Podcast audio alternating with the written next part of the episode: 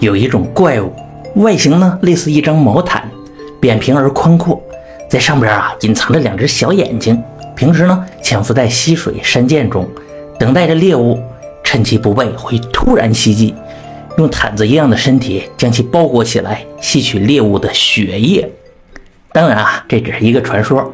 在我小的时候，大人们管这种怪物叫做地皮卷儿，专门编出来用来吓唬贪玩的孩子的。在前一阵子，我去了趟西双版纳，找到了我一位老朋友。这位老朋友养了两条大狗啊，一条是德国黑背，叫莱西；另一条呢是只土狗，叫巴公。这两条狗啊，健壮聪明，对人呢又很温顺和善啊，非常讨喜。平时啊，老朋友喜欢去附近的林子里打猎，到哪里呢都带着莱西和巴公啊，因为这两位是他抓野兔和打野鸭子的好帮手。可我这次来却只见到其中一条。老朋友说，莱西出了点事儿，我们先准备一下这些，之后再详细说。一条狗子能出什么事儿啊？但我也没多问啊。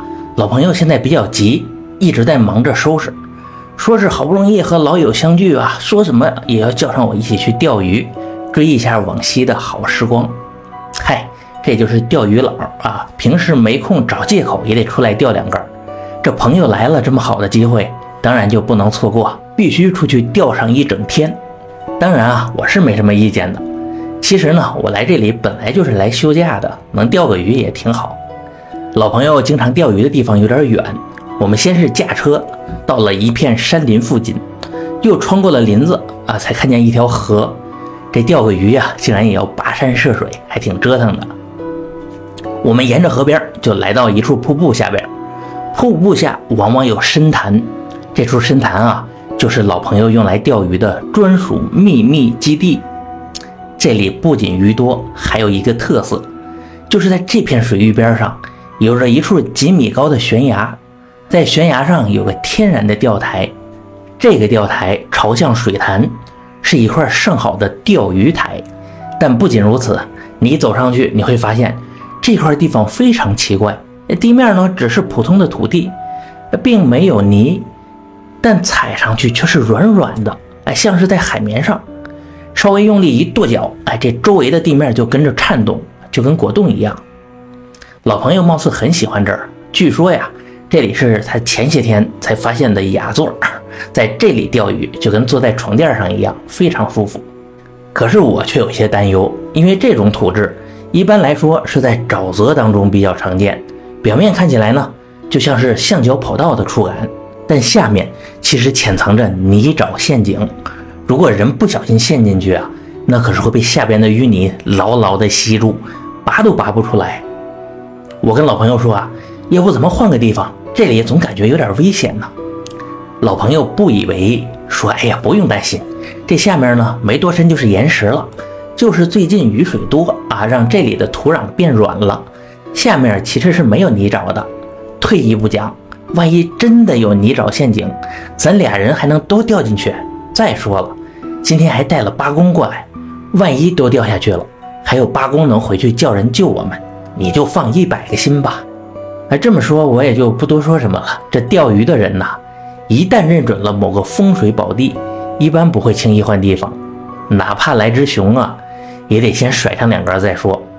之后呢，等我们放下钓竿，在岸边坐定的时候。我又问起了莱西的事情，老朋友有点惆怅地说：“我前两年带着莱西出来钓鱼，莱西呢不小心被吸血毯给抓走吃了。”哎，我听了有点懵，哎，什么？这个吸血毯是个什么东西？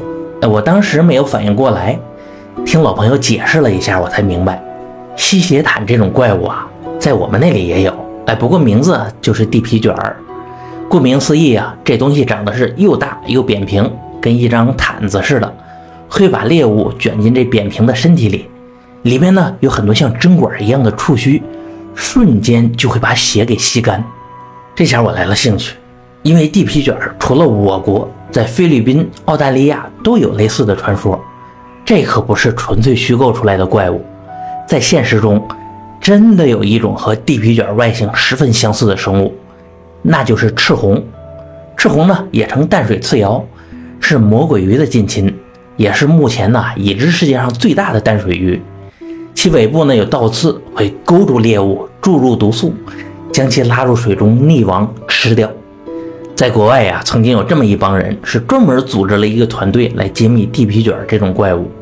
据说他们在东南亚的淡水河中发现了一种五米长、两米宽的水怪，外形呢神似 UFO 啊，也就是飞碟，就是啊多了条细长的尾巴。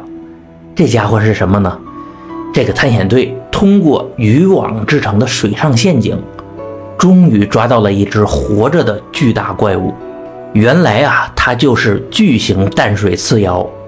这家伙大而扁平，捕猎习惯很像传说中的地皮卷。这个用尾巴刺伤猎物，卷进水中吃掉。但它并没有传说中那么可怕啊！而且呢，这家伙其实也不吸血，猎物身上的血洞啊，只是被它尾巴刺到的伤口。可这家伙尾巴上的刺呢是有毒的，所以被扎到的猎物多半也是凶多吉少。在我国的很多淡水流域呀，都曾有淡水刺鳐出没。在古代，人们探索沼泽溶洞的时候，因为认知不足，加上这个光线暗淡，很自然就把其中出现的淡水刺鳐看成未知的怪物，以为是毯子或者是地皮成了精，于是呢，也就有了地皮卷的传说。老朋友听完呢，有点惆怅，说当时莱西好像就是这样被卷走的。然后又问我，说这淡水刺鳐吃不吃狗子呀？哎，这个我就不清楚了。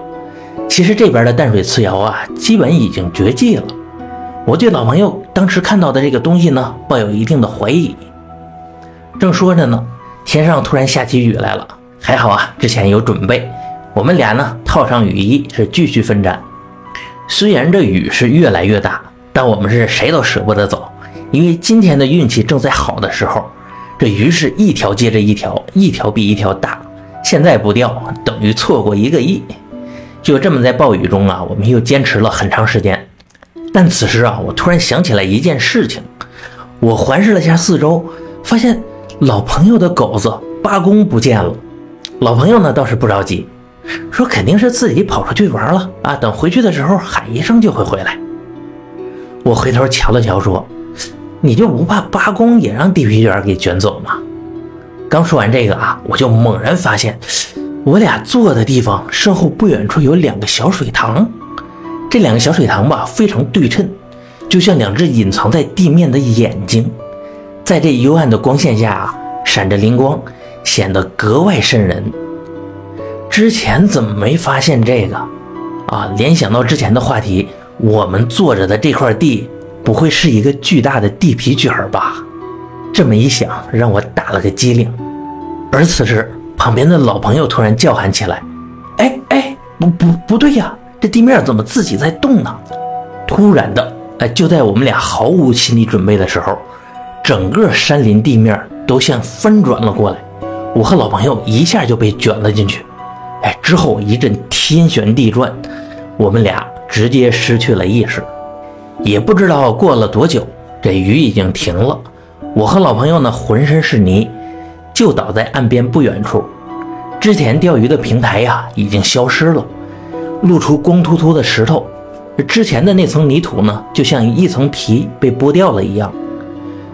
老朋友坐起身来，这神情有点慌。哎，说刚才这是个什么东西？哎，不会是地皮卷吧？我说那倒不是，刚才显然呢是土壤的原因。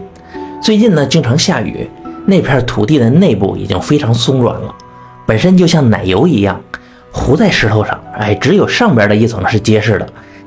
之后下这么大雨，哎，我们坐的地方它本身就是个石头斜坡，上边覆盖的泥土啊是进一步吸水。再加上我俩和这些鱼的压力作用，就整个产生了位移，带着我们一起滑落了。简单来说呢，就是一场小型的泥石流。不过还好，咱俩人没事儿，算是虚惊一场。之后呢，我俩起身收拾好渔具，准备回去。